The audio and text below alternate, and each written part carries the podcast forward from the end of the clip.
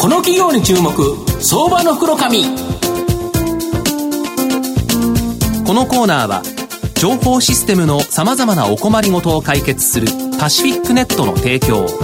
財産ネットの政策協力でお送りしますここからは相場の福の神、財産ネット企業調査部長、藤本信之さんと一緒にお送りいたします。藤本さん、こんにちは。毎度、相場の福の神こと藤本でございます。まあ、プロ野球、今が一番楽しい頃ですよね。まあ、あの、とりあえず夢は広がるだけで、はい、まあ、あの、負けはしないですからね。えー、まあ、阪神ロサリオさえ打てばなんとか。まあ、去年よりは、ただピッチャーいないですからね、微妙かなと思いますね。これから楽しみの時期ですね。はい。はい。で、今日はですね、ご紹介させていただきますのが、えー、証券コード2311東証ジャスダック上場、エプコ代表取締役社長の岩崎義之さんにお越しいただいてます。岩崎さん、よろしくお願いします。どうぞよろしくお願いいたします。よろしくお願いいたします。エプコは東証ジャスダックに上場してまして、現在株価1504円、売買単位100株なので、まあ15万円ちょっとで買えるという形になります。東京都墨田区にですね、本社がある、給排水設備、電気設備などの設計サービス、住まいのカスタマーサポートなど、こちらがですね、メインビジネスの企業という形になります。この設計ビジネスは大手住宅会社からの受託が多く、まあ、安定的なですね、キャッシュカウのビジネスになっているという形になります。また、住宅会社に対して、住宅全般のアフターメンテナンス、こちらに対応するカスタマーサービスとして、コールセンターの運営、こちらをですね、受託してまして、約100万世帯の情報を保有しているという形になります。で、新規事業として、電力自由化を背景として、スマートエネルギー事業、こちらをですね、立ち上げられておられ、東京電力エナジーパートナー社と共同出資のですね、戦力子会社、テプコホームテック、こちらでですね、家庭向けの省エネルギーサービス、こちらを提供しています。まあ、安定的なですね、収益源となるビジネスを持ちながら、まあ、大きく成長のする可能性のあるですね、新規ビジネスに、まあ、チャレンジしている成長企業という形になるんですが、あの、矢崎社長、御社は設計サービスをビッグデータ、うん、AI、人工知能を活用して、設計コストをですね、低減して、さらに拡大。で、しかも建設現場、今人手不足で大変になってると思うんですけど、うん、まあ、これに対応することができるようにですね、まあ、劇的な改善を今後行うことを予定されているそうなんですけど、はい、これってどういうことなんですかね？そうですね。まあ、あの弊社あの設計サービスはですね、はい、まずあの窓口業務が沖縄で、はい、まあ、約今100名ほどおりまして、はい、で実際のその設計の入力は中国で、はいはいはい、まあ、250名ぐらいのスタッフで設計入力をしています。今、あの藤本さんおっしゃったように、建設業界、非常に人手不足ですし、はいはい、まあ、このそういう意味では設計サービスのアウトソーシング、うんうんうん、これ、非常にその増加傾向にあります。うんうんうん、一方、まあ、中国はあの人件費が増加をしておりまして、うんうん、まあ、ここの相反するところ、はい。まあ、我々あの100万世帯の水回りの設計データを持ってますんで、うん、まあ、これが強みなんですね。なるほど、過去にそれだけの設計をしてきたということですね。そうですね。はい、で、まあ、この100万世帯のその設計のビッグデータ、はい、まあ、それからあの AI、はい、まあ、これを掛け合わせることで、設計することなく、過去の設計物件を検索してきて、まあ、基本的には家ってそんなに変わるもんではないから、そうですね、同じような形の同じような条件のところを過去に設計してるから、ええ、それをうまく AI を使って探していく、そうですね、それの元データは100万件のビッグデータがあると、そういうことこれ、しかできないじゃないですか。そういうことなんですよね。で、ね。ええ、まあ、ここであの図面を仕上げるということになります。うんうん、そしたら、もう言っちゃ悪いですけど、コピペでできてるから、コスト安いということですよね。そういうことですよね。端的に言うと。えあこれすごいですよね。こうするとどうなるんですかね。はいで今、今あの現在、われわれのお客様というのは、大手のはいはい、の住宅会社様なんですけれども、はいはい、まあ、新築のその設備の設計のわれわれのシェアっていうのは、約今14%ございます。はい、全体で。はい、でこれはあの、うん、AI 設計を取り入れることで、うん、やはりこれからはその価格を下げて、なるほど。その住宅全般の大きなシェアを持っている中小工務店さんの市場、まあ、ここに参入をしていって、うんこの設計の14%のシェアを、うん、まあ、さらに、うん、まあ、拡大をしていこうと、うん、こんなふうに考えてます。で今まで中小工務店って、設計図なしにやってたんですよね、そうなんですよね。不思議なことに、ええ、なかなかその、大手の住宅会社と違いまして、やはりその現場で、現場合わせの施工をしてきました現場で、その場で測って、切って、つないでって、まあ、それは作れるよと、そうです、ね、だけど、それはあれですよね、その熟練の技術者がいるからできるんですよね。そういうことなんです。それで先ほど言いましたように、その建設業界、まあ、高齢化で人手不足になってきてますので、まあ、そこもあの我々のサービスを使うことによって、うん。うん、まあ、あの設計をして材料を切って送るんですよね。だからキットになってプラモデルじゃないですけど、はい、もう缶がその形になって、はい、で次手がこれでなんとかこれってもうでしかもそれをここにはめてくださいというその説明書までついてるんですよね。そうですね。プラモデルのように、うん、あの水回りの配管を、キット化して、うん、それで宅急宅配便で、まあ、現場に届けられると、まあ、こんなあのサービスなんです、ね、そうするとその現場では割と素人さんじゃないですけど、はい、すごい職人さんで長い年の歴史があのあれがなくても、できるということですそういうことですね。ああ、そしたら楽になりますよね。はい、そしたら、じゃあ、中小工務店も、やはり人手が、今までは職人さんがきれいにやってくれたけど、それがちょっと職人技が使えなくなってきたから、はい、やっぱりそれって人手不足で本当にいいですよね。そうですね。だからこれでかなりマーケット広がると。はい、と、本業って、基本、新築住宅って申し訳ないですけど、日本ってちょっと新潟下がりじゃないですか。そうすると、エポさん厳しいのかなと思ったら、うん、全然そんなことはないそうですね。まあ、このシェアを拡大をしていく。また14ですもんね。はいそしたらまだ86広がる、まあ、全部は取れないにしても、可能性があるということですか。はいあともう一つですね、この住宅全般のアフターメンテナンスに対するカスタマーサービスとして、まあ、コールセンターが受託されていると、はい、これで100万件世帯の情報を保有していることが、今後大きなビジネスチャンスだということらしいんですけど、はい、これどういうことですか、ね、そうですね。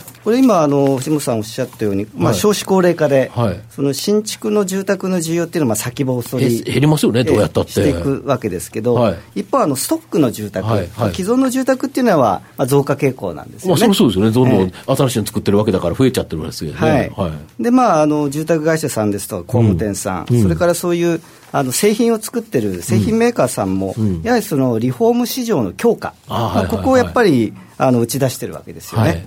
はいでやっぱりそのライフサイクルっていうのは新築をして、メンテナンスをして、はい、まあ、その後リフォームと、まあ、そうですよね、こんなふうに続くわけなんですけど、やっぱりそのメンテナンスをしっかり対応してるからこそ、まあ、リフォームにつながるなるほど、御社の場合、コールセンターがあるから、はい、要は家の中の何かが壊れたとか、何かが調子悪いっていうと、まずは御社のコールセンターにかかってくると、はい、とすると、あここ、給湯器3回目壊れてるよと、うん、もうそろそろ寿命なんじゃない、っていうことが、御社には分かると。で、ね、しかも御社はその設備の設計をやられてるから、どの給湯器がついてるかまで知ってるんですよね。そうですね。まあ、このお客様はという形で。100万世帯今お預かりしてて、年間50万件のアフターメンテナンスに、今24時間365日で、まあ、対応してるんですか？それぐらいかかってきちゃうんですか？はい、そうですね。そしたらそのデータを貯めてるっていうのは、次に給湯器がそろそろ壊れそうかなとか、はい、あ、ここは全然電話かかってこないから、まだまだ壊れないんだっていうことも分かってると、うん、そうですね。いうことですよね。はい、そうすると、やっぱそこで、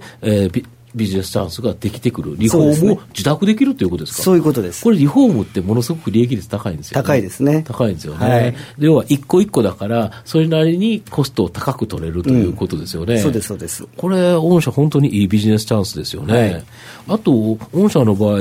あの、新規事業としてですね、電力自由化を背景として、このスマートエネルギー事業を立ち上げて、はい、まあ、東京電力エナジーパートナーさんと共同出資でですね、テプコホームテック、うん、これで家庭向けの省エネルギーサービスを提供されるということなんですけど、どんな状態で今後の見通し、ちょっと教えていただけますか？まあ、これあの、東京電力エナジーパートナーさん、これ51%出資して、はい、まあ、我々エプコは49%。まあ、半ですね。はい。はい、まあ、これ、あの、2017年の8月に、去年に、はい、はい、設立しまして、はい、私が社長を務めております。社長もやられてる。はい。まあ、住まいの省エネのリフォーム会社ということで、うん、まあ、電気やガスの省エネの診断をしたり、うん、まあ、オール電化のリフォーム、はい、こんなことをあの手掛ける会社でなるほど。まあ、あの東京電力エナジーパートナーさんのお客様、うん、まあ、電力契約をしているお客様は2000万世帯。2000万のデータを持ってるということですよね。はい、まあ、ここにあのオール電化の省エネリフォームを、まあ、提供してまいります。うんうんまあ、事業計画としてはまあ2021年度、うんうん、まあ、6万世帯のお客様に約売上500億円を、の目標を掲げて、うん、2000万世帯で6万だと、別に1%で20万だから、0.3%の客を取ればいいだけ、はい、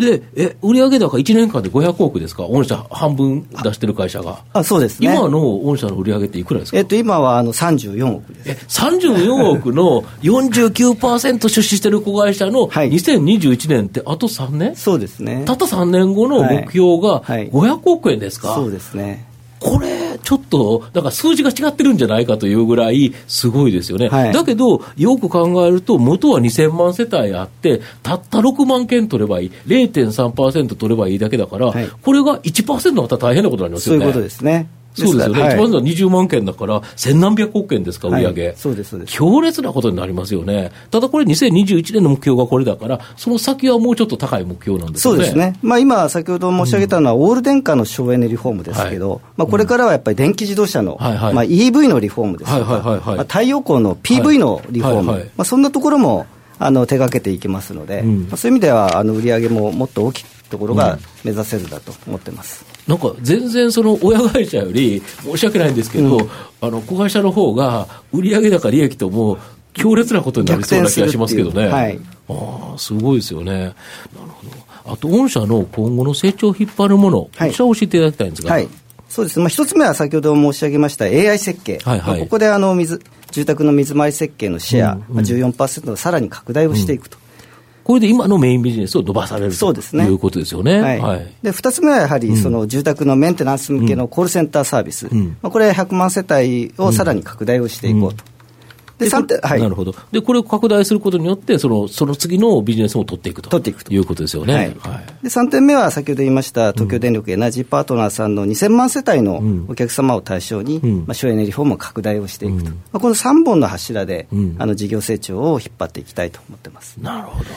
東野さんいかがでしょうか？あの東京電力さんとのこの提携の発表の後って株価ってすごく化けたじゃないですか、はいはい、えー、で4桁になってからもうね、うん、えーと、去年の12月は2230円まで上がってそうですね、はい、この結構提携って結構大きいですよね。そうですね。マーケットの評価ってかなり高いと思いますね、はい。えー、はい、そそうですよね。30何億円の売上高の子会社が3年経ったら500億円。利益だってそこそこありますよね。そうですね。そうすると強烈なことになる可能性がある、うんで、しかも、そんなに無理な計画じゃないですもんね。まあそうですね。2000万で0.3取ればいいだけだから、これが5とかって言われると、ちょっとそんな取れるかっていう気がしますけど、5取ったら100万世帯ですもんね。そしたら一体いくらの売り上げになるんだっていう形になりますよね。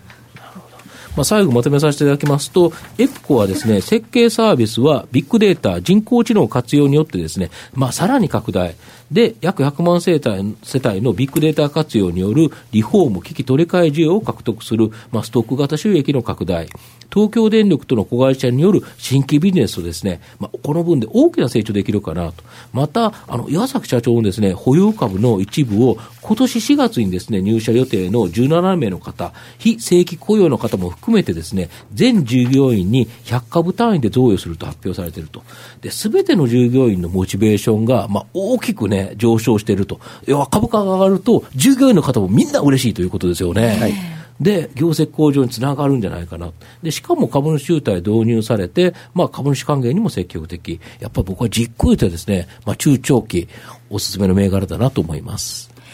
今日は証券コード2311東証ジャスタック上場エプコ代表取締役社長の岩崎義之さんにお越しいただきました。岩崎さんどうもありがとうございました。どうもありがとうございました。藤本さん今日もありがとうございました。どうもありがとうございました。IT の効果的な活用は企業の生命線。証券コード3021東証2部上場パシフィックネットは IT 機器の導入、運用、保守、セキュリティ、そして処分に至るまで情報システムの様々なお困りごとをワンストップで解決し、企業の IT 戦略を支援する信頼のパートナーです。取引実績1万社を超えるスペシャリスト集団、証券コード3021、東証2部上場パシフィックネットにご注目ください。この企業に注目、相場の福の神。このコーナーは、情報システムの様々なお困りごとを解決するパシフィックネットの提供を、財産ネットの政策協力でお送りしました。